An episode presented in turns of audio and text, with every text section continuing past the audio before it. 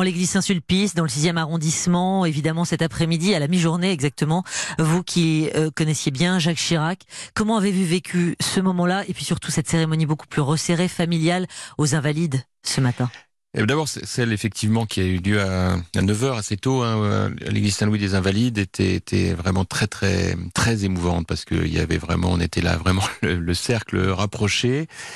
Et, et, ça a été un moment, à la, enfin très très émouvant d'abord parce que bah parce qu'on est tous évidemment, c'est une page de notre vie qui se tourne pour ceux qu'on appelait, euh, j'ose plus dire le mot, mais les bébés, Chirac, hein, voilà, c'est-à-dire avec euh, que les, toute la bande là, des mm. copains quoi, c'est Barouin, euh, Muselier, Philippe Briand, enfin bon, on a on a tous mené euh, des combats derrière Jacques Chirac, on a appris le métier à l'époque, ça s'appelait encore la carrière. Maintenant tout ça est balayé, mais à l'époque c'était cela.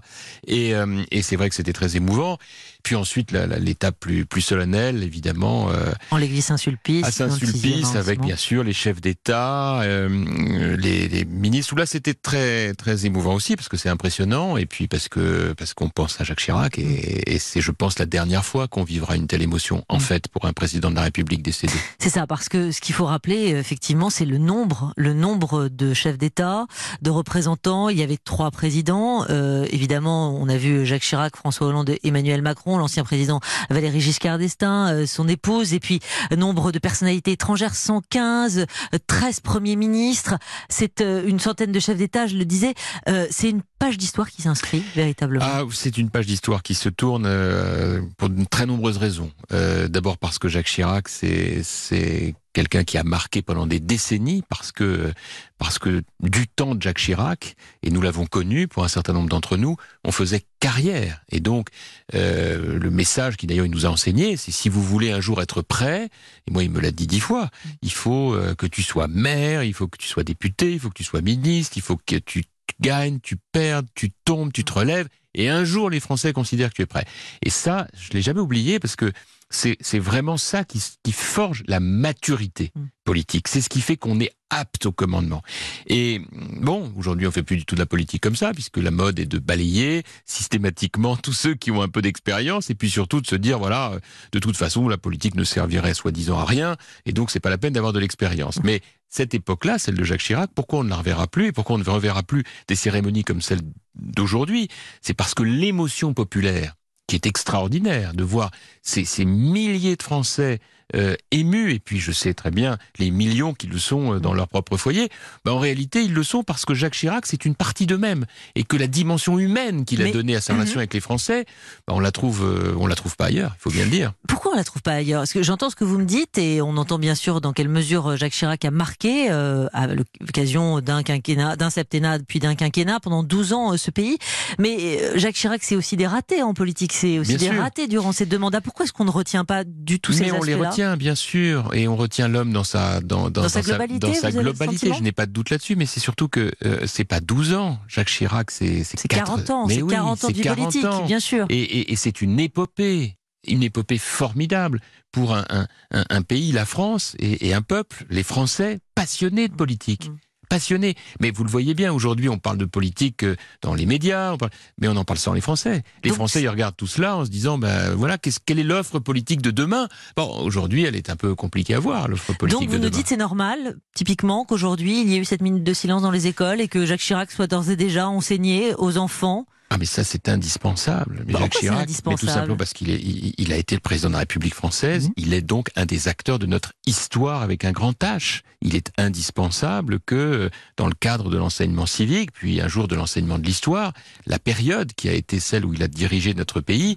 soit enseignée aux enfants. Et heureusement. Sinon, alors ça voudrait dire qu'il n'y aurait donc que l'idéologie qui présiderait à tout cela. Ce Comment serait dommage. On, doit raconter Jacques Chirac selon vous aux enfants euh, le service militaire, la guerre en Irak, la rafle du Qu'est-ce que qu'est-ce qu'il est de bon ton de raconter à Jacques quand vous dites la rafle du Veldiv, soyons précis, c'est la, reconnaissance pour la première fois de la responsabilité de l'État français dans la déportation massive des Juifs pendant l'occupation, ce qui est en soi un acte historique majeur de la part de Jacques Chirac de l'avoir euh, de l'avoir fait. Oui, c'est le grand discours sur euh, euh, également sur l'environnement, la maison la maison brûle on regarde ailleurs. C'est aussi la politique de la ville. Vous savez, par exemple, hier j'ai démoli une tour à Meaux dans le cadre de la rénovation urbaine et j'ai expliqué à mes administrés que si nous avons pu le faire, c'est parce qu'il y a eu le programme qu'a lancé Jacques Chirac à l'époque où j'étais ministre d'ailleurs, avec Jean-Louis Borloo pour pour rénover les quartiers, déghettoiser. C'est un élément majeur pour des millions de Français. Les parlementaires, Jean-François Copé était également convié. Marine Le Pen n'est finalement, pas venue à la demande de, la famille euh, qui a exprimé ses réserves. Elle n'était pas à sa place. Enfin, écoutez, tout le monde sait le combat euh, extraordinairement ferme, déterminé qu'a mené Jacques Chirac euh, et que j'ai fait mien d'ailleurs, de toujours, toujours refuser toute forme de compromission avec l'extrême droite. Et donc, c'était assez cohérent que. Mais quid des, usages républicains alors?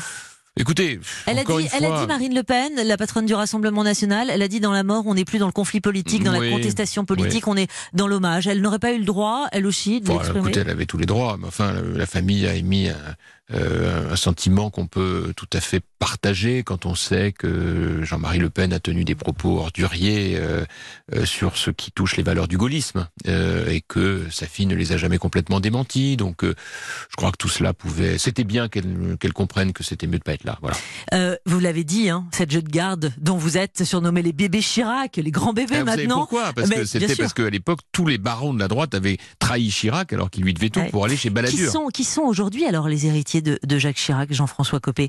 Euh, je vous pose la question parce que François Barouin a dit, il présente l'association des maires de France, vous le connaissez bien, il avait ce lien quasi filial avec Jacques Chirac. Il a dit, lui, le chiracisme est mort avec Jacques Chirac quand il a quitté l'Élysée en 2007. Vous êtes d'accord avec cela? Bah, Moi, j'aime pas trop euh, l'idée, là où il a tout à fait raison, François Barouin, c'est que moi, j'aime pas trop l'idée que tel ou tel s'approprierait euh, comme ça, de tout seul, un héritage. C'est aux historiens de le dire le moment venu s'il y a eu un jour la reprise de l'héritage de Jacques Chirac. Moi, la seule chose que je puisse vous dire, c'est qu'il y a une école Jacques Chirac. Voilà. Nous, on a appris par Jacques Chirac et avec lui comment se comporter, comment s'engager dans le pays, comment euh, donner le meilleur de nous-mêmes pour essayer euh, de, de, veiller à ce que personne ne soit oublié, qu'on fasse attention à chacun, qu'on mène à la fois des grands projets, des grandes réformes et qu'on n'oublie jamais celui ou celle qui souffre. Et ça, ça c'est une école Jacques Chirac. Le déjeuner à l'Élysée ensuite cet après-midi, euh, après évidemment cette cette cérémonie dans le 6e arrondissement à l'église Saint-Sulpice. 69 dirigeants qui ont participé à un repas autour d'Emmanuel Macron. Ça y est, la diplomatie, juste après, a repris ses droits.